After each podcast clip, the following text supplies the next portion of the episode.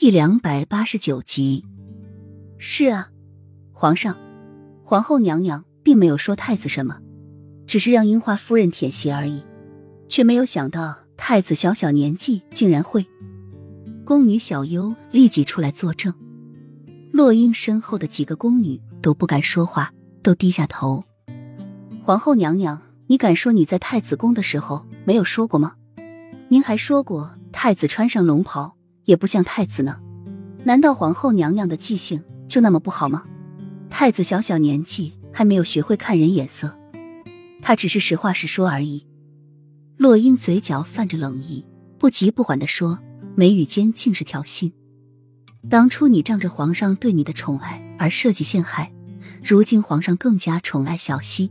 小溪是个孩子，他说的话，就算他不是皇上的儿子，皇上也会相信他说的。这就是童言无忌，有什么说什么。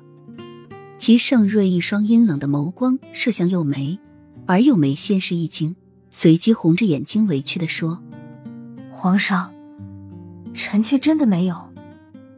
这些话都是樱花夫人叫太子说的，他想要陷害臣妾，自己坐上皇后之位。”皇上，你要明察啊！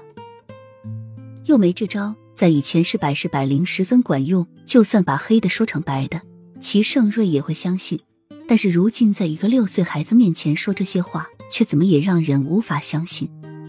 你身为后宫之主，一国之母，理应母仪天下，帮助朕处理好后宫之事。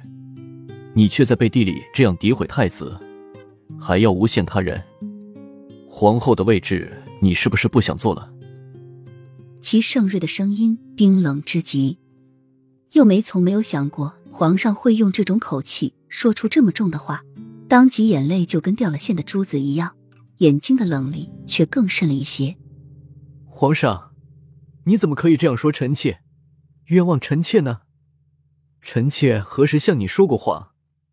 皇上为什么相信太子的话，而不相信臣妾的话呢？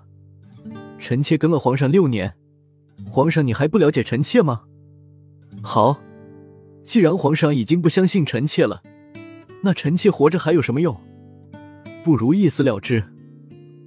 又没当即走到河边，做出一副要跳河自尽的样子，好像是真的是受了什么莫大的委屈一般，不顾一种宫女的阻拦，执意要寻死。